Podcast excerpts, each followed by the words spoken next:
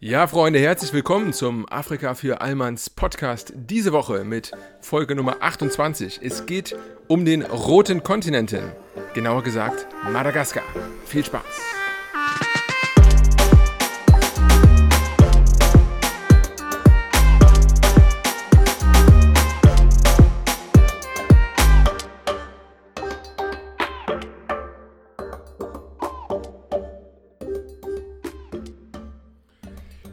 Diese Woche Solo-Content zum Thema Madagaskar und es ist mittlerweile auch die 28. Folge, ne? Der Länderscore wächst und wächst und ja, 28, wenn man es äh, so betrachtet, ist dieser Podcast dann seit dieser Woche auch mittlerweile älter als meine Wenigkeit.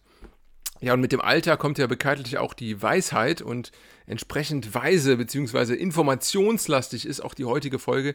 Neben den ganzen klassischen Themen zu diesem interessanten Inselstaat Madagaskar gibt es noch zwei thematische Exkurse.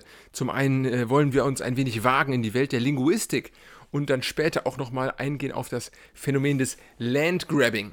Also bleibt dran, Freunde, es gibt einiges und äh, wir wollen gar nicht weiter Zeit verlieren, sondern stürzen uns direkt rein. Madagaskar. Das kennt ja jeder, wer auf die afrikanische Karte guckt. Unten rechts ist auch so eine dicke, fette Insel, die einem immer ins Auge sticht. Und äh, genau hierum soll es sich heute handeln. Es gibt noch so ein paar winzige, kleinere Inseln, gerade im Westen Madagaskars, die auch zum Staatsgebiet zählen. Aber der meiste Stuff, den ich heute hier bespreche, bezieht sich natürlich auf die Hauptinsel Madagaskar, den roten Kontinenten auch gesagt. Aber es hat insgesamt eine Fläche von 590.000 Quadratkilometern, sind etwa so groß wie Frankreich und Dadurch ist es auch die viertgrößte Insel der Welt. Es gibt noch Grönland, Borneo und Neuguinea, aber ähm, ja, die sind ja alle nicht ähm, abgeschlossene Nationalstaaten. Deswegen hat äh, sicherlich Madagaskar so ein bisschen auch die Position des größten zusammenhängenden Nationalstaates. Und ähm, ja, Australien zählt in diese Kategorie ja nicht rein, weil es wirklich ein Kontinent ist. Bei Madagaskar kann man sich noch streiten, aber dazu später mehr. Auf diesen 590.000 Quadratkilometern Insel leben aktuell 27 Millionen Einwohner. Also es ist relativ ähm, ja, durchschnittlich besiedelt. Ähm, und die Hauptstadt ist Antananarivo. Antananarivo. Ähm, es ist generell ein Phänomen, was uns heute noch öfter begegnen wird. Die Namen neigen zu einer gewissen Länge. Ne? Es kommen hier so leichte Sri Lanka-Vibes auf. Ne? Da ist ja auch jeder zweite Name, äh, würde ich mal sagen, sechs- bis siebensilbig. Naja, aber ähm, es werden all, allgemein gesprochen auf Madagaskar. Französisch, klar, historisch bedingt, ist immer noch eine Amtssprache, aber hauptsächlich Madagassisch. Und ähm, Madagassisch ist äh, quasi eine den Madagasken einzigartige Sprache. Ähm, dazu aber gleich mehr, das war bekannter oder besagter Ex Exkurs zur Linguistik, denn die Madagassen weisen einige in Afrika einzigartige Merkmale auf. Kommen wir aber erstmal weiterhin zur Geografie. Es gibt ungefähr gesagt vier klimatische Regionen auf dieser großen, großen Insel. Zum einen ist es so die etwas feuchtere Ostküste, hier gerade auch zum offenen Meer hin. Ne? Natürlich ist das äh, Wasser da ein wenig äh, unruhiger und hier auch äh, durchaus öfters mal von äh, Zyklonen und anderen ähm, äh, Wirbelstürmen geprägt. Und wir haben eine Westküste, die eher von Savannen geprägt ist, Nordwesten, ne? so ein bisschen bisschen mehr, ähm, sag ich mal, äh, Savannengebiete, äh, dann eine wirklich trockene Südwestküste, wo man auch schon fast von ja, Wüstengebieten sprechen kann und ein sehr zentrales Hochland. In diesem Hochland, da gibt es auch Bergregionen, wirkliche Berge mit bis zu 2800 Metern, das ist ja Zugspitze-Level hier, ne? Und äh, da entspringen auch diverse Flüsse, die diesen Kontinent so fruchtbar machen. Ich spreche bewusst von Kontinent, dazu gleich mehr. Und ähm, ja, auch in diesem Hochland, diesem zentralen Hochland, liegt auch dann die Hauptstadt, besagtes Antananarivo. Antananarivo ähm, ist äh, tatsächlich fast exakt in der Inselmitte zu finden und heißt quasi nach dem äh, madagassischen Namen für Stadt der Tausend. Ähm, es äh, hat fast 1400 Meter Höhe und ähm, im, im, Zentrum von Antananarivo ist ein äh, recht bekannter See, der Lac Anosi, Anosi, frankophon ausgesprochen, La Anosi. Und ähm, ja, es ist tatsächlich eine sehr historische Stadt, über 400 Jahre alt. Ja, und Madagaskar, da triggert es natürlich viele, wenn man so überlegt, wo kennt man das her? Die meisten, äh, da muss ich mich auch einschließen, durch diesen ähm, Anime-Film tatsächlich, ne? Madagaskar äh, 1 und 2, mittlerweile bestimmt auch mehr, da war das das erste Mal so präsent und ähm, klar, auch durch viele Dokumentationsfilme und so weiter wird ein ähnliches Narrativ geprägt, denn Madagaskar ist eine extrem extrem grüne und diverse Insel oder äh, ist deswegen auch Kontinent, weil hier gibt es tatsächlich 80 bis 90 Prozent von Flora und Fauna, die es sonst nirgendwo auf der Welt gibt. Also ähm, versteht mich nicht falsch, nicht 80 Prozent ähm, oder versteht mich besser gesagt richtig, 80 bis 90 Prozent der Flora und Fauna, die sich auf Madagaskar finden lassen, gibt es so nirgendwo auf der Welt. Das hat in erster Linie damit zu tun, dass vor ungefähr 160 Millionen Jahren Madagaskar sich von Afrika abgetrennt hat und dementsprechend sehr lange Zeit hatte, die diese eigene ja, ähm, Diversität und ähm, Flora und Fauna zu entwickeln. Und ähm, obwohl es ja eine relativ kleine Staatsfläche nur ausmacht, im Vergleich zu der Welt zumindest, ne, es ist glaube ich auf Platz 50, was die äh, Staaten nach Fläche angeht, hat es über 5% der weltweiten Biodiversität. Und das ist wirklich ein Indikator für dieses, äh, ja, äh, so, besondere, besondere Bild Madagaskars, weswegen man es auch als den fünften oder besser gesagt den roten Kontinenten beschreibt. Rot in dieser, äh, in dieser äh, Beziehung ist in erster Linie geprägt durch die Bodenfarbe, die es an vielen, vielen Stellen hier zu sehen gibt und äh, die sich gerade auch in den etwas trockeneren Gebieten über die Landschaft äh, zieht und witzigerweise durch den Sand, der dann auch in die, in die einige der vielen Flüsse, von denen ich eben sprach, überträgt, führt auch zu roten Flüssen. Also beispielsweise in Antananarivo kann man auch fl rote Flussbette sehen. Und das ist natürlich eine sehr interessante und alleinstellende Eigenschaft. Ähm, natürlich klar, der, der Stereotyp, wenn man an, ähm, an Madagaskar denkt, sind diese Lemuren. Da wollte ich jetzt nicht ähm, ganz so, ähm, das ist eine, also ist eine, eine Madagaskar-typische Tierart, die ausschließlich hier lebt mit über 100 Unterarten, kennt wahrscheinlich jeder von euch. Auch bei den Chamäleonen sind die ganz weit vorne. 80% der weltweiten Chamäleone leben hier. Aber ich dachte, ich mache es mal nicht so stereotyp äh, und nehme die Lemuren für mein Titelbild, sondern wenn ihr auf das Episodenbild schaut, äh, empfehle ich auch jedem, ist wirklich bestimmt landschaftlich das schönste Episodenbild bis dato, denn äh, hier haben wir einmal den Nationalpark Zingi de Bemaraha, das ist ein Steinwald.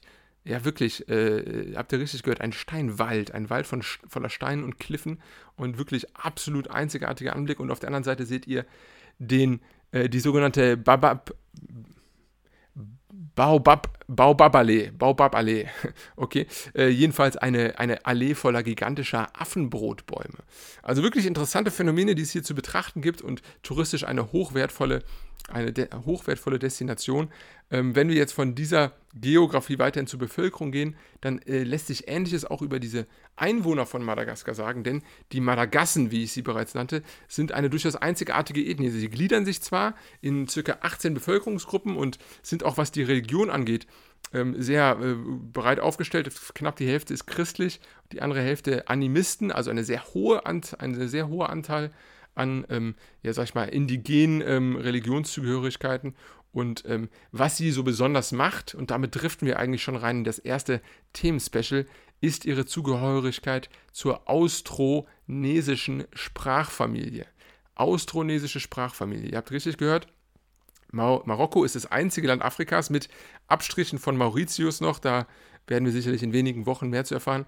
Ähm, das einzige große Land, was zugehörig ist zum austronesischen Sprachraum. Das ist quasi, wenn ihr euch die Weltkarte überlegt, ähm, der gesamte südostasiatische Inselbereich, also Indonesien, Malaysia, Philippinen etc., ähm, Ozeanien und der Indische Ozean, abzüglich aber von Australien. Also der ganze, sag ich mal, Bereich rund um Australien inklusive Neuseeland, die ganzen Tuvalu, die ganzen ozeanischen Inseln, wie gesagt, Südostasien alles, was nicht am Festland ist, also Indonesien etc. Und halt ähm, noch diese ganzen Indo, Indo ähm, südindisch-ozeanischen äh, Inseln. Und ähm, das hat hier auch seinen Ursprung, denn, ähm, wie wir gleich auch im Geschichtsteil hören werden, ähm, so gehörte Madagaskar lange Zeit einerseits zwar den Bantu-Stämmen an, die aus Afrika, speziell aus Mosambik übersiedelten, aber auch gleichzeitig indonesischen, im Speziellen ähm, ja, sage ich mal, südostasiatisch-indonesischen ähm, Reisenden, die dann hier äh, sich niederließen und diese gründeten dann gemeinsam diese einzigartige, einzigartige Ethnie der Madagassen.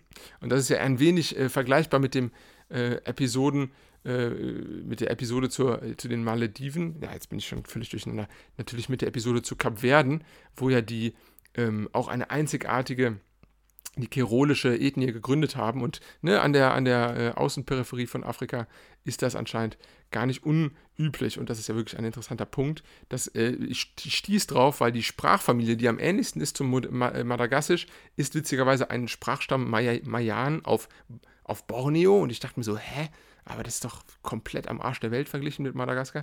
Naja, wie dem auch sei, und stahß da quasi auf diese Austro- nesische Sprachfamilie und habe mich bei der Gelegenheit mal gefragt, was sind denn so die Sprachfamilien? Weil ich habe, ich, ne, man kennt Sprachen und man hört auch mal so im europäischen Kontext hier, das sind romanische Sprachen, das ist ja wohl alles irgendwie, was Südamerika und, ähm, sagen wir mal, Französisch, Italienisch angeht. Aber es gibt tatsächlich ähm, was ich gar nicht wusste, ein, eine, dem übergeordneten Korpus der Sprachfamilien. Und das lässt sich zurückführen auf den Linguisten US-Amerikaner Joseph Harold Greenberg, der von 1915 bis 2001 lebte und ähm, wirkliche Pioniersarbeit geleistet hat. Er ist auch, kann man sagen, neben Noam Chomsky im 20. Jahrhundert eigentlich der bedeutendste Linguist ähm, gewesen und, ja gut, Noam Chomsky lebt ja noch und hat quasi die Leistung verbracht, ca. 6500 Sprachen, die wir aktuell weltweit haben, in 25 Sprachfamilien zu gruppieren und na gut, es sind eigentlich 24 und koreanisch, weil das ist äh, singulär.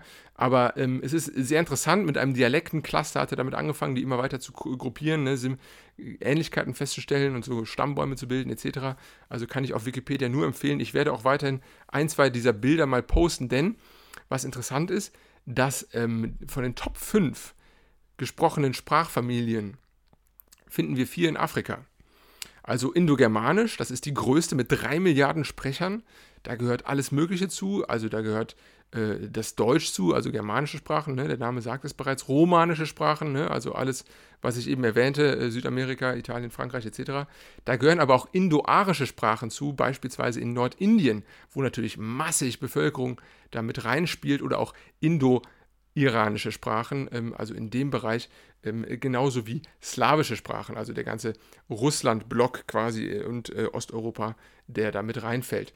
Ähm, drei Milliarden und indirekt ist es auch in Afrika zu finden, nämlich im Südwesten in der Region von Südafrika haben die sich natürlich historisch breit gemacht und finden dort auch viel Verwendung. Dann Klar, Sino, Sinotibetisch, da muss ich glaube ich nichts zu sagen. Äh, Sinologie ist ja quasi China-Studies und entsprechend ähm, ist natürlich nicht überraschend, dass da viel, viel gesprochen wird. Die findet man jetzt erstmal nicht in äh, Afrika, wer weiß. Die aktuellen Entwicklungen lassen ja darauf deuten, dass es sich vielleicht ändert in naher Zukunft. Ähm, dann Nummer drei sehr interessant, Niger-Kongo-Sprachfamilie. Die Sprachfamilie Niger-Kongo, da findet sich dann auch die Bantu-Sprache, also die ist eine äh, Niger-Kongo-Untersprachgruppe. Bantu findet sich dort wieder und es ist der größte Sprach- Brocken quasi mit 1364 verschiedenen Sprachen, die meisten Sprachen insgesamt. Auch wenn es nur 350 Millionen Leute sprechen im Vergleich zu den anderen beiden eben genannten, die ja im Milliardenbereich liegen. Trotzdem, dann haben wir Afroasiatisch, auch für Afrika sehr wichtig als Sprachfamilie, mit 300 Sprachen und 350 Millionen Sprechern. Das ist in erster Linie semitisch, semitische Sprachen wie das Arabisch oder auch ähm, äh, ja, äh, Ägyptisch, Berbisch, solche Sachen. Und ähm, die fallen da alle runter in diese Kategorie. Und dann haben wir als fünften Punkt, wie bereits erwähnt, das Austro, Austronesisch. Mit über 1100 Sprachen, also auch durchaus divers, 300 Millionen Sprecher, Taiwan, Philippinen, Indonesien, Madagaskar, Pazifischer Ozean.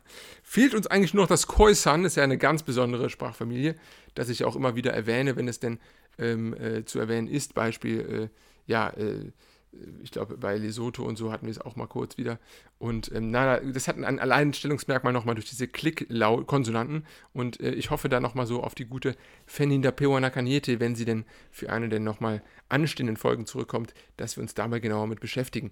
Aber da, das soll mal das äh, zur Linguistik gewesen sein, ein kleiner Exkurs. Und ich würde sagen, ähm, da wir jetzt schon mal damit angefangen haben, auf die historische Zusammensetzung der Ethnien und Sprachen in Madagaskar zu äh, blicken, werden wir doch einfach mal heiter weitergehen und uns die Geschichte als solche ansehen. Also, ne, wie bereits gesagt, die ersten Bewohner waren quasi keine richtigen Madagassen, sondern es waren ähm, einerseits aus Indonesien um es ungefähr vor 2000 Jahren die ersten ähm, Fremden, die sich hier niederließen und gleichzeitig, oder das ist nicht ganz klar, aus Mosambik dann äh, Bantu-Stämme, die übersiedelten Anfang ungefähr 1500, 1300 Jahre Das weiß man nicht so genau. Es ist äh, in der Wissenschaft nicht 100% geklärt. Aber worin, woran man sich einig ist, ist es, dass es sich in jedem Fall um eine sehr junge Bevölkerung handelt hier. Und ähm, dass es quasi äh, keine Zeugnisse gibt aus der Steinzeit auf Madagaskar. Und das ist deswegen auch eine sehr ja, ähm, äh, neu geschaffene Ethnie, die, die hier entstanden ist. Es gab einen langen arabischen Einfluss, circa 800, 900 nach Christus.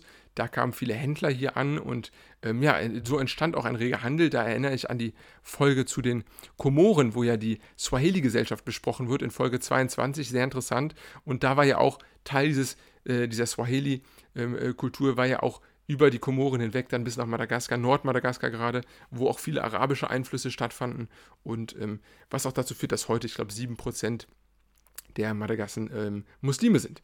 Naja, das hat jedenfalls äh, beeinflusst die madagassische Kultur, aber dann kamen natürlich die ersten Europäer ähm, im Jahre, wir reden jetzt hier circa von 1500. Tja, äh, wer kam als erstes? An dieser Stelle lieben Gruß an den guten André Georg Hase, der uns ja mit Afrika für einmal auch ähm, in äh, höchsten Tönen äh, äh, lobend erwähnt hat in seinem ähm, Podcast-Format Die Therapie. Und na klar, wer kam zuerst? Es kamen natürlich die Portugiesen. Ähm, die striffen, die striffen Madagaskar allerdings zunächst nur und ähm, haben quasi hier äh, auf ihren Handelswegen, damals wusste man ja noch nicht von dem ähm, von einem anderen Weg hin nach Indien, außer rund um Afrika herum. Und da kann man natürlich öfters hier vorbei.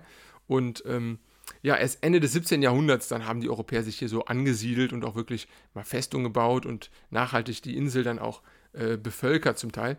Und äh, bis dahin war eigentlich Madagaskar und auch in der Folgezeit erstmal nur als Pirateninsel bekannt, denn der Handel nahm zu, die indischen ähm, Gebiete, sei es für Seide, Salz etc., wurde immer begehrter und äh, so musste natürlich jedes Schiff, was dann zwischen Europa und Indien pendelte, an der Insel Madagaskar vorbei und hatte dann quasi noch das letzte Mal äh, längeren Aufenthalt, bevor es, nach, bevor es dann nach Großindien äh, ging. Und entsprechend äh, wurde das hier ausgenutzt und äh, die Piraten gingen von dort aus auf Beute und das änderte sich dann eigentlich erst äh, sehr viel später. Es gab immer wieder auch kleine einheimische Königreiche hier. Hier sei zum Beispiel zu nennen das Königreich Merina. Das war das erste, was dann auch etwas größer war und ähm, im 18. Jahrhundert gegründet wurde, eher an der Westküste dann. Und ähm, ja, ähm, äh, es ist äh, quasi äh, ne, an vielen Punkten ähm, immer mal wieder vorgekommen, dass hier Könige auch größer waren. Einer, der auch hier beim zweiten Meriner Königreich beispielsweise größere restliche Gebiete vereinen konnte, war der König Radama I. Und der fing dann auch an, mit den Briten zu dealen und öffnete das Land quasi dann für die britische Kron. Ähm, äh, Kolonialisten und entsprechend kamen dann auch die ersten christlichen Missionare nach Madagaskar. Äh, es sollte dann aber, wie es ja auch an der Amtssprache schon zu sehen war, sehr schnell und ähm, sehr bald auch Französisch werden. In den 1880er Jahren, klar, das ist die, die Primetime für koloniale Entscheidungen, Berliner Konferenz etc., ihr wisst es bereits. Es wurde französische Kolonie und in erster Linie um Gewürze anzubauen und dann auch zu exportieren nach Frankreich, denn die haben auch gesehen, was es hier für ein interessantes ja, Land ist, was äh, Flora und Fauna angeht und das haben sie natürlich sich zu eigen gemacht, zu eigen gemacht. Sehr berühmt war der Vanilleanbau, denn heute ist es auch noch ein Hauptausfuhrgut und macht aktuell 80 bis 90 Prozent der weltweiten Hanille, äh, Hanille, Vanille aus. Also ist wirklich eine, ähm, ja, äh, eine sehr, sehr ähm, äh, Madagaskar-typische ähm, Gewürze, äh, Gewürzproduktion und 80 ähm, bis 90 Prozent, das heißt quasi jedes äh, Vanilleeis, das ihr esst, ist mit Spuren von Madagaskar versehen. Ähm, denkt da nächstes Mal doch dran. Es gab allerdings immer wieder Widerstand durch die Madagassen gegen die französische Besetzung, so sei es zum Beispiel zu nennen durch Aufstände 1918 oder auch 1947 und wirklich Unabhängigkeit erlangte Madagaskar dann allerdings erst 1960 im sogenannten afrikanischen Jahr. Ihr habt es sicherlich in diversen Podcasts noch in Erinnerung, äh, die wir hier gehalten haben. Ähm, 1960, alle möglichen Länder wurden unabhängig. In Afrika damals insgesamt 18 Stück und eins davon war Madagaskar. Ja, jetzt wollen wir ein wenig stärker reingehen in die ähm, wirkliche Nationalgeschichte Madagaskars, die auch dann mit 1960 losging. Und äh, hier ist zuerst zu nennen die PSD. Das ist nicht ganz unabsichtlich so nah an der SPD, was die Buchstaben angeht, denn es heißt quasi das Gleiche. Partie äh, Sozialdemokratik und äh, das war die erste richtige Partei, die dann auch äh, Regierungspartei wurde 1960 und ähm, ja, noch so eine Nostalgie an den Gaull äh, Gaullismus hatte. Gaullismus ist ja so die Staatsform damals von Charles de Gaulle, also ein, sag ich mal, zentralisierter, eher konservativer, aber wirtschaftsoffener ähm, äh, Politikstil. Und wurde dann immer nationalistischer, also die PSD hat sich dann Ende der 70er, Ende der 60er Jahre auch dahin entwickelt und ähm, ja, es, es, kam zu Unruhen, viele, ähm, viele äh, Universitätsaufstände ist so ein Stichwort 1972 ähm, und 1975 dann äh, kam als erster richtiger starker Mann Didier Ratsiraka an die Macht. Er war ein sozialistischer Diktator und fing mir nichts, dir nichts an, alle möglichen ähm, ja, Finanzaktivitäten zu verstaatlichen. Es wurden quasi alle ähm, aktiven Firmen auf diesem Sektor der Finanzwirtschaft verstaatlicht in Banken und Versicherungen und auch der gesamte Agrarsektor, was dazu führte, dass natürlich viele, viele ähm, ja, vormals äh, äh, Nahrungsmittelsicherungen ähm, äh, aufbrachen und die Leute äh, so ein bisschen ins Chaos stürzten. Und ähm, ja, durch den Rückfall wurde dann auch ähm, Madagaskar spätestens 1991 wachgerüttelt und er wurde gestürzt und ähm, er kam aber wieder an die Regierung kurze Zeit später und äh, regierte dann auch noch weiter bis 2001. Das ist eine Phase, die natürlich von wirtschaftlicher Stagnation geprägt war. 2001 dann haben wir einen neuen Mann, den müsst ihr euch merken, Mark Ravalomanana. Ravalomanana.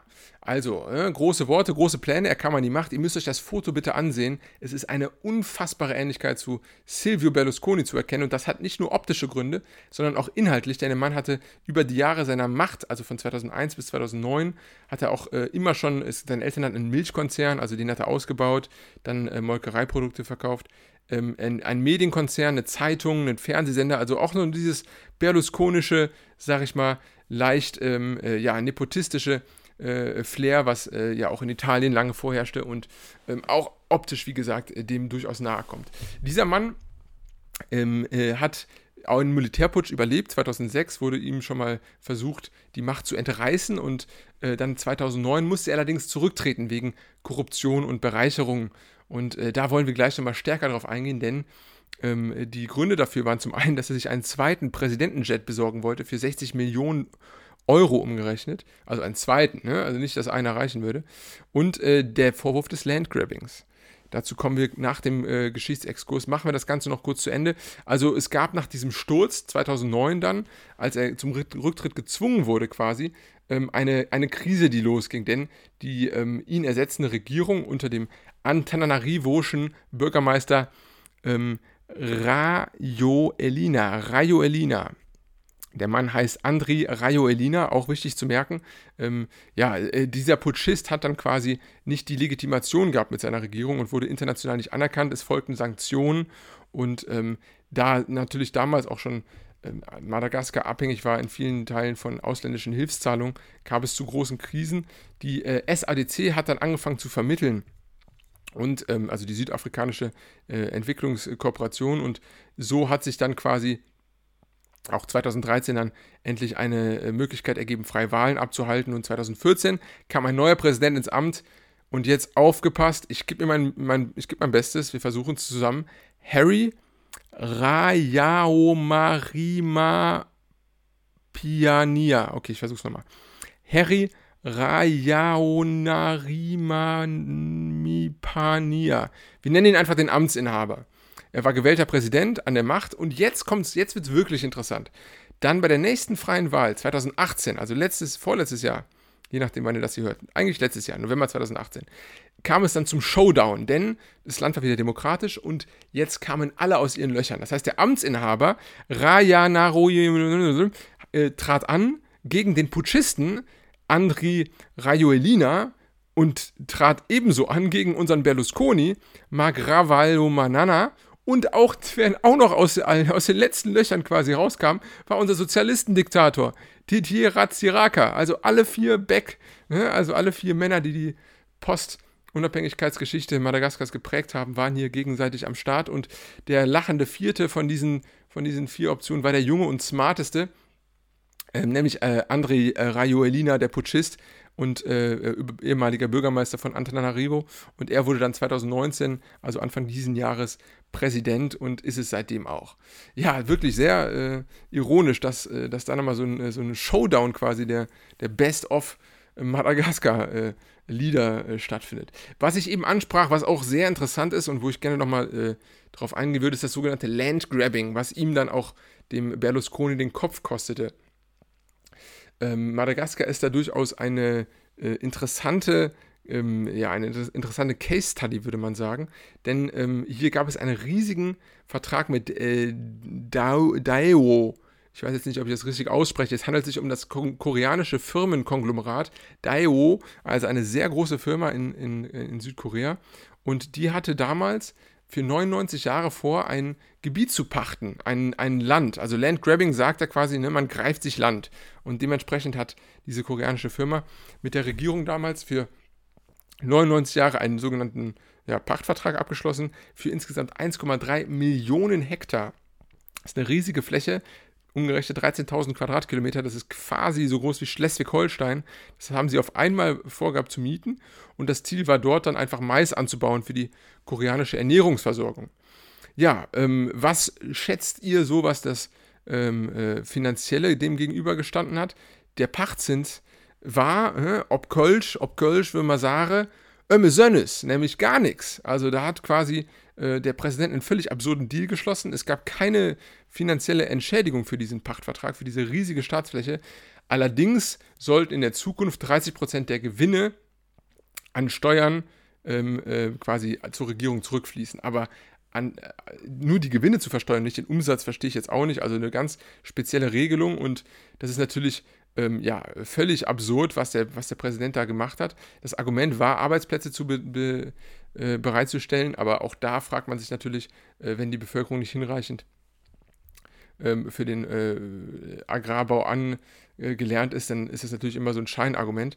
Naja, jedenfalls ähm, war es nicht der erste Fall in Madagaskar. Das war so ein äh, Key Point. Also, wenn man jetzt auch generell Landgrabbing betrachtet, ist es ein großer Punkt, weil damit ja eine große Krise dann ausgelöst hat. Ne? Neben diesem äh, Privatjet, den sich der gute Berlusconi leistete, ähm, ist dann quasi damit ja auch seine Regentschaft in die Krise gestürzt. Und ähm, es gab auch schon mal einen ähnlichen Fall in Madagaskar von Landgrabbing, nämlich äh, mit indischen Konzernen. Also die Firma Vayun International. Varun International hat schon mal 465.000 Hektar, also 4600 Quadratkilometer, auch keine kleine Fläche, gepachtet und ähm, auch damals war es ein ähnliches Prinzip. Also man sah einen gierigen Staatschef, der sich quasi hinter dem Rücken der Bevölkerung mit irgendwelchen ausländischen Großkonzernen traf und Abmachungen traf.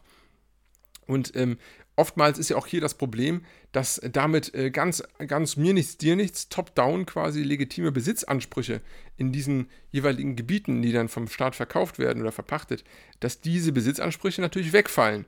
Und ähm, äh, das ist noch schlimmer, weil natürlich äh, Besitz- oder Eigentumsverhältnisse in Afrika, was Grund und Boden angeht, eh ein schwieriges Thema sind.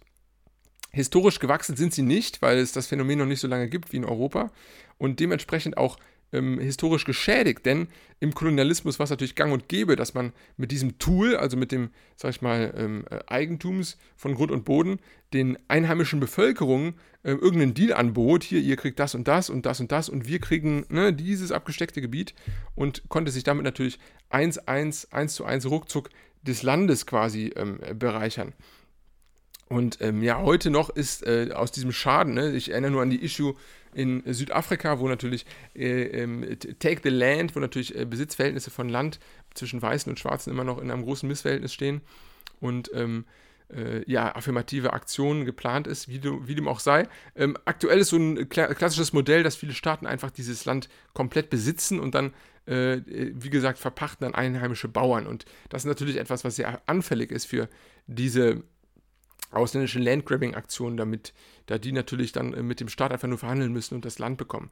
Ähm, aber das ist an sich, ich will es natürlich auch äh, ein bisschen allgemeiner fassen, dieses Landgrabbing ist erstmal kein ungewöhnliches Phänomen, das gibt es, das gibt es auch in die andere Richtung, zum Beispiel unter Libyen, äh, unter Gaddafi in den Endjahren hat er sich angefangen, in anderen Ländern auch Land zu kaufen, Beispiel 100.000 Hektar in der Ukraine. Denn, na klar, Libyen, ihr erinnert euch an die letzte Folge mit Ibrahim, letzte Woche Folge 27, auch sehr interessant. Da natürlich in Libyen sehr wenig veritabler Boden besteht, ähm, ist es natürlich sehr schwierig, da landwirtschaftlich äh, die Bevölkerung zu versorgen. Und so hat er sich dann halt äh, in der ja, Kornkammer Europas, wie es ja so heißt, ähm, dann äh, 100.000 Hektar Land geholt, um hier dann ähm, ja, Reis anzubauen oder ich glaube Weizen war es in dem Fall. Für Reis hat er sich in Mali das gleiche auch nochmal gekauft und ähm, so ist es halt nun mal als Phänomen. Es gibt es auch in Deutschland. Ne? Regelmäßig sehe ich, wie deutsche und österreichische Großgrundbesitzer sich irgendwelche Wälder dann kaufen in Rumänien, Bulgarien oder sonst wo Osteuropa. ähm, wegen Holzbeständen oder was weiß ich. Aber es ist an sich nichts komplett Ungewöhnliches. Es ist nicht per se schlecht, es hängt natürlich immer ab von dem jeweiligen Fall. Also da muss man unterscheiden zwischen den Akteuren, wer hier investiert in diesen Ländern. Sind es Einzelpersonen, sind es Staatsunternehmen oder sind es irgendwelche Aktienfonds? Das ist eine ganz, ganz große äh, Differenzierung, die man treffen muss. Im besten Fall natürlich, äh, gerade wenn es um Afrika geht, sollten es irgendwie Staatsunternehmen sein, denn die haben natürlich einerseits eine gewisse ähm, ja, Rechenschaft, Accountability gegenüber ihrer Bevölkerung, dass es auch nachhaltig ist und äh, die auch dann irgendwie äh, Infrastrukturprojekte machen. Und ähm, gerade dieses Aktienfonds-Ding oder äh, im weitesten Sinne Nahrungsmittelspekulationen darf man natürlich nicht unterstützen und das ist natürlich sehr, sehr gefährlich. Ähm, aber auch die Frage, wie wird denn zum Beispiel investiert?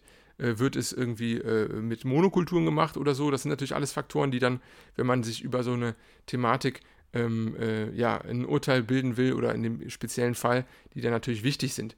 Allgemein, wie man das so ein bisschen knackig zusammenfassen kann, Pro-Argumente, Technologie- und Wissenstransfer, ne? da kommen neue Leute in das Land und äh, die sind jetzt für viele afrikanische Staaten zum Beispiel, dann, wenn sie aus äh, der äh, aus den Industrienationen kommen, sind sie natürlich weiterentwickelt und können dann Technologie mitbringen, Wissen und wenn sie uns beteiligen, auch irgendwie einen, äh, einen, einen, äh, ja, so ein bisschen äh, Brain Drain oder einen Brain Circulation entstehen lassen und ähm, Arbeitsplätze werden eventuell geschaffen, Infrastruktur wächst, Straßen, Häfen, Bewässerungssysteme etc.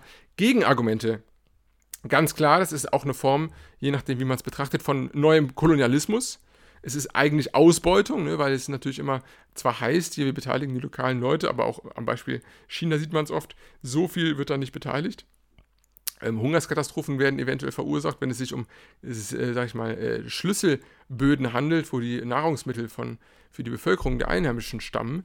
Und natürlich äh, werden dadurch auch, äh, ähm, sag ich mal, äh, schwache oder illegitime Regierungen unterstützt wenn sie mit ausländischen Firmen Verträge haben, dann äh, fangen diese natürlich eher an, sie zu unterstützen. Ich nehme mal das Beispiel, ähm, ist jetzt ein bisschen abwegig, aber das Risiko gehe ich ein von Maduro in ähm, Venezuela, wo natürlich ruckzuck Amerika ähm, zwar äh, äh, sich auf die eine Seite schlug, aber dann äh, zum Beispiel Russland und China mit ihren Staatskonzernen sich auf die Seite Maduros schlugen, weil sie natürlich privat noch ähm, äh, Sonderverträge hatten mit Maduro und ähm, dann natürlich nicht demokratisch äh, handeln konnten. Ist ein schlechtes Beispiel. Ignorieren wir es, wir gehen weiter. Kommen wir zur Politik. Ähm, Madagaskar ist eine Präsidentin. Also, abschließend vielleicht noch kurz zum Thema Landgrabbing. Es ist auch wieder ein Kandidat von denen, die werde ich mir auf eine Liste schreiben. Und dann gucken wir mal nach diesen 55 Wochen, also Juni 2020, wenn noch Elan ist und ich sehe, ihr habt Bock und wir machen hier weiter. Ja, wahrscheinlich, sehr wahrscheinlich machen wir weiter. Ähm, wird dann einfach ähm, nochmal so ein bisschen eher themenspezifisch hier der Content folgen. Und da ist Landgrabbing auch eine eine Thematik, die sehr, sehr heiß ist. Jedenfalls, ich äh, sagte es bereits, wir gehen weiter Richtung Politik. Madagaskar ist eine Präsidialdemokratie und äh, zentral regiert. Ähm, es hat zwar 22 Regionen, aber es ist nicht wie bei uns ein Föderalsystem. Und ähm, ja, aber apropos wie bei uns, es hat äh, durchaus Beziehungen zu Deutschland. Äh, ja, klar, auf Seite des Auswärtigen Amtes heißt es wie immer, ne, sehr gute bilaterale Beziehungen. Aber das habe ich tatsächlich schon bei jedem Land gelesen. Also ich glaube, das ist so ein bisschen ja, Phrasendrescherei. Aber was es wohl äh, ganz interessant hier gibt, ist ähm, von deutscher Seite aus Zuschüsse an den äh, Germanistik-Lehrstuhl in Antananarivo an der Uni dort. Also man kann hier Germanistik studieren und auch die Entwicklungszusammenarbeit ist durchaus stark. Es war unterbrochen tatsächlich von 2009 bis 2015. Man war sich nicht sicher, was, was da gerade passiert, aber mittlerweile ist auch äh, Entwicklungszusammenarbeit vorhanden und ja, ähm, aktuell 3% des Tourismus auf Madagaskar sind deutsch oder ist deutsch. Der Hauptteil macht immer noch Frankreich aus, die natürlich hier historisch und auch gegenwärtig dominierend sind. Aber ähm, ja, der Außenhandel ist recht groß und ähm, ja, ungefähr um die 280 Millionen pro Jahr. Wobei interessanterweise Deutschland mehr importiert. Ne? Vielleicht unsere ganzen Van unser, der ganze Vanillekonsum hier mit Langnese und Kaba, Kakao und äh, etc. Jedenfalls international sieht das Ganze schon anders aus. Also wenn man mal guckt, wie Madagaskar so vernetzt ist, würde man sagen, als erstes natürlich mit den anderen frankophonen Inseln aus der Region. Das heißt Komoren, Mauritius, aber auch die französischen Überseegebiete von Mayo oder Réunion. Kanada ist auch ein großer politischer Partner für Madagaskar gewesen, historisch. Ähm, immer schon großer Investor, gerade auch was den Bergbausektor angeht. Und auch äh, die SADC, also ne, Tansania, Südafrika, es ist eine lange Liste, die ähm, kennt ihr auch mittlerweile bereits. Ähm, äh, die SADC, da sie ja, wie ich eben erwähnte, auch äh, hilfreich tätig war hier mit der ähm, Unterstützung der freien Wahlen 2013, ähm, hat generell gute Beziehungen. Es gibt auch mit China natürlich gute Beziehungen. Das ist einfach der größte Wirtschaftspartner, noch vor Frankreich. Und äh, ja, besagtes Frankreich gilt aber nach wie vor so ein bisschen als das Darling äh, äh, Freundesland. Was natürlich ein interessantes Phänomen ist, dass es ja bei vielen, vielen Ex-Kolonien so ist, dass Frankreich hier immer noch mehr oder weniger freiwillig der Best Friend in den internationalen Beziehungen bleibt. Kommen wir so ein bisschen zum, äh, ja, zu den etwas traurigeren Werten. Im, im Gesundheitsbereich gibt es immer wieder Probleme. So, was mich sehr wunderte, zum Beispiel wurde hier 2017 eine, äh, ein Ausbrechen der Lungenpest attestiert. Äh, ist ja ein Phänomen, was man so jetzt äh, als äh, eurozentrische äh, Person gar nicht mehr kennt. Da bei uns ja die Pest irgendwie 1300 Peng dann ja letztmalig eigentlich äh, stattfand. Ich glaube, Schweinepest gab es ja nochmal irgendwie. Aber hier war es wirklich sehr, sehr ernst. Also die Lungen, Lungenpest ist auch eine, die sich ähm, sehr schnell überträgt, ähnlich wie eine Grippe und auch tödlich enden kann sehr schnell. Und es hatte auch damals 2017 200 Todesopfer und mehrere tausend Infizierte. Aber dank des schnellen Handelns der WHO, der äh, World Health Organization, ähm, hat sich das äh, minimieren lassen. Und so wurden ruckzuck viele hunderte medizinische Fachkräfte eingeflogen, mehrere Millionen Dosen Antibiotika verteilt und ja, äh, es wurde bekämpft, diese Lungenpest. Es gibt zwar immer noch Ausbrüche von anderen Pestsorten hin und wieder, aber das sind eher Formen von Beulenpesten und die sind deswegen auch nicht so übertragbar. Ähm, ein anderes Thema ist Zyklopen. Zyklone. Ich habe eben auch Zyklopen gesagt. Was war nochmal? Zyklopen waren die mit einem Auge, ne? Irgendwie. Egal. Zyklone meine ich natürlich. Das sind ähm, tropische Wirbelstürme an der Ostküste. Und äh, hier erinnere ich nochmal an unsere Folge von den Kapverden. Lasst euch nicht verwirren, Freunde. Zyklone sind das gleiche wie Hurricanes oder Taifune. Das ist alles tropischer Wirbelsturm. Hängt immer nur davon ab, wo es stattfindet. Also, ähm, ja, äh, Hurricanes sind hier an der Ostküste öfter mal und führen zu Erdrutschen oder auch zu Überschwemmungen. Und ähm, ja, letztes Jahr beispielsweise zuletzt, 2018 bei der Zyklon Ava, führt hier zu über 40 Toten. Und das ist auch etwas, was natürlich omnipräsent ist wo die Politik natürlich vor, vor Herausforderungen steht. Ähm, ich will das Ganze ein bisschen verpacken mit den aktuellen Problemen Madagaskar im Wirtschaftsteil, aber dazu müssen wir jetzt erstmal die Zahlen überwinden. Ähm, 2017 gab es in Madagaskar äh, ein, Bruttoinlandsprodukt von ca. 13 ähm, nee, 2018 sehe ich gerade. 2018 waren es ca. 13 Milliarden US-Dollar Bruttoinlandsprodukt. Und ähm, ja, hier kommt auch die erste Krux zweieinhalb Milliarden Export, vier Milliarden Import, also ein großes Defizit, was sich natürlich auch auf den Schuldenstand auswirkt. Und ähm, ja, trotz der großen Vanilleproduktion und vieler anderer Exportgüter ist ein Defizit vorhanden und ähm, auch, auch äh, defizitär ist die Situation für die Bevölkerung, denn laut Weltbank leben fast drei Viertel in extremer Armut, also ein sehr schlechtes Zeichen. Es wird äh, oftmals auch genannt die fünft, die viertgrößte und fünftärmste Insel denn äh, es, es äh, rangiert immer wieder unter den unteren Ländern in der, ähm, in der international, im internationalen Vergleich nach Bruttoinlandsprodukt pro Kopf. Und das ist tatsächlich auch etwas, was sehr schade ist, gerade wegen dieser Biodiversität. Man könnte natürlich meinen, dass hier ein großer Tourismussektor eigentlich ins Rollen kommen könnte, wenn man das vielleicht ein wenig schöner von Anreizen her schafft. Äh, was auch ein Hauptgrund ist tatsächlich, ist die Krise 2009 denn ähm, äh, mit Einbrechen dieser Krise haben sich sehr viele ausländische Firmen verabschiedet. Denen war das zu wild, was da stattfindet und zu unsicher. Und auch der Staat wirkt, wirkte natürlich sehr unseriös. Und ähm, ja, so ist natürlich eine Reihe an Firmenschließungen damals über Madagaskar hinweggezogen. Es gab Konkurse, hohe Arbeitslosigkeit. Auch AGOA wurde ausgesetzt, was sehr ungewöhnlich ist, weil es ja eigentlich ein Basic-Abkommen ist. Ne? Das ist diese ähm, Landwirtschaftshandelsverträge, äh, ähm, die subventioniert werden aus den USA, um da die Märkte quasi schneller an den, an den globalen äh, äh Handel anzuschließen. Und ähm, ja, 2014 ging es dann wieder los. Gerade auch die EU hat wieder angefangen, hier mehr rein äh, reinzupuschen an Geldern, was Entwicklungszusammenarbeit angeht. Und die, ähm, ja, die Haupt- äh, äh Regio Regi oder Regionen dieser Gelder sind im Bereich der Regierungsführung, Infrastruktur und ländlichen Entwicklung geflossen. Und ein großer Teil ist auch Budgethilfe wieder so ein Buzzword, da muss ich auch nochmal bei gegebener Zeit drauf eingehen. Ich will jetzt hier nicht noch einen Exkurs raushauen, aber ist auch eine etwas kritische Form der Beteiligung, sage ich mal, im Bereich der Entwicklungszusammenarbeit bei Ländern, die durchaus äh, ja, fraglich ist. Ähm, generell ein Problem, was Madagaskar hat, ist das hohe Bevölkerungswachstum gewesen lange Zeit. Denn ähm, ja, wenn man Wirtschaftswachstum hat einerseits, ähm, sagen wir mal irgendwie hier, ne, 3%, das heißt, die Summe der Einkommen wächst quasi um 3% im Jahr, dann ähm, aber gleichzeitig ein Wirtschaftswachstum hat, was dem äh, noch höher gegenübersteht, äh, ein Bevölkerungswachstum natürlich, Entschuldigung, dann äh, sagen wir mal bei 4%, dann verringert sich im Schnitt natürlich für jede Person ein wenig das Einkommen im Schnitt. Ist nachvollziehbar, ne? weil die Bevölkerung wächst schneller als das Einkommen.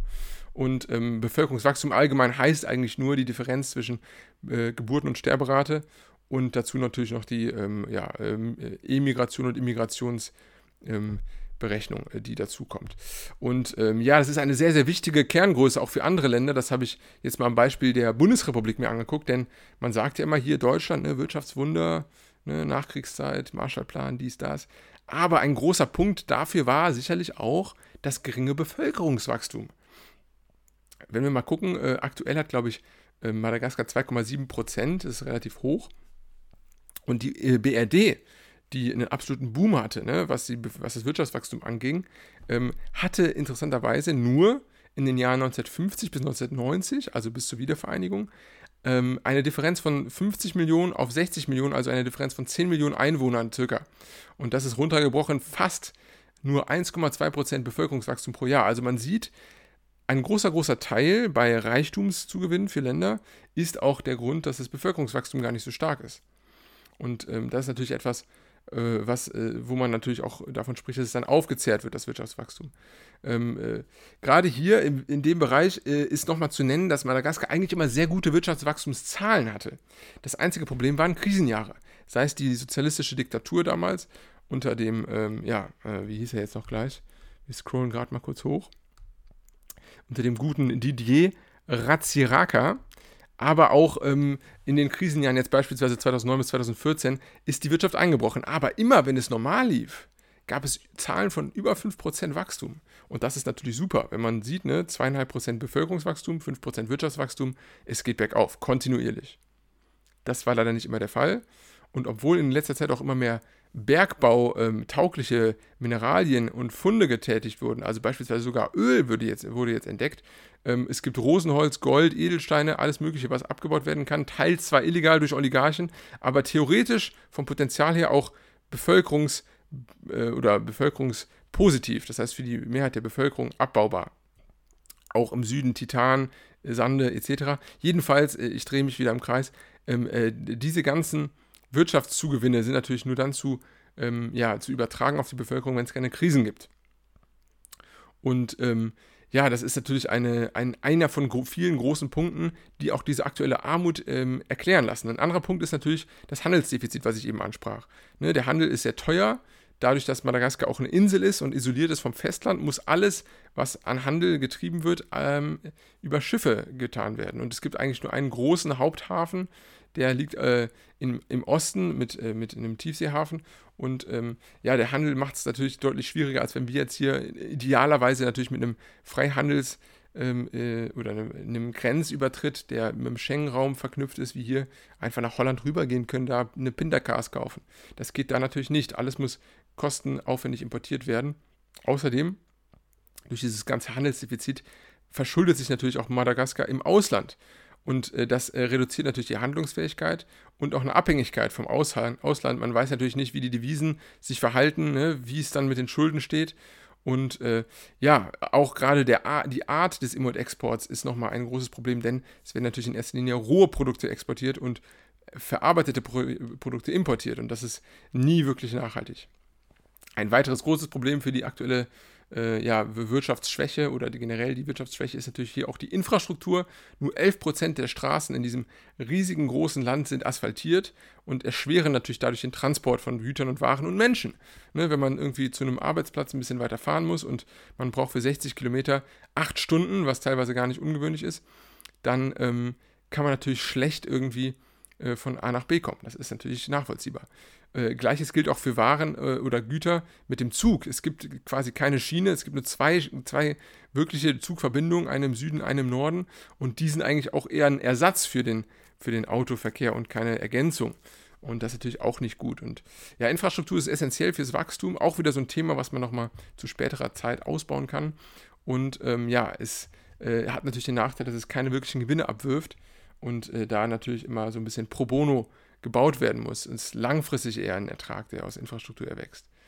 Ein letzter Punkt, auch für äh, Madagaskar sicherlich nicht unwichtig, ist die Korruption, die natürlich einerseits sehr teuer ist, andererseits aber auch äh, viele Steuergelder äh, ungenutzt lässt, denn die wandern dann in irgendwelche Taschen und äh, schränkt natürlich auch die Regierbarkeit ein, weil die äh, Staatsbeamten nicht seriös arbeiten. Es verschlechtert das Ansehen im Ausland, ne? Äh, Investoren werden abgeschreckt und es verlangsamt auch generell die Wirtschaft, weil natürlich äh, Transparenz und solche Sachen auch äh, die Sachen beschleunigen können. Ähm, äh, gerade auch der, der Wettbewerb, der dadurch unterminiert wird, wenn irgendwelche Parteiabgebonzen, mal hart gesprochen, die Aufträge an befreundete Firmen geben, anstatt am Markt auszuschreiben, dann ist natürlich auch klar, dass der private Sektor geschwächt wird, wenn nicht jeder fair äh, ja, äh, äh, am Markt wettbewerben kann.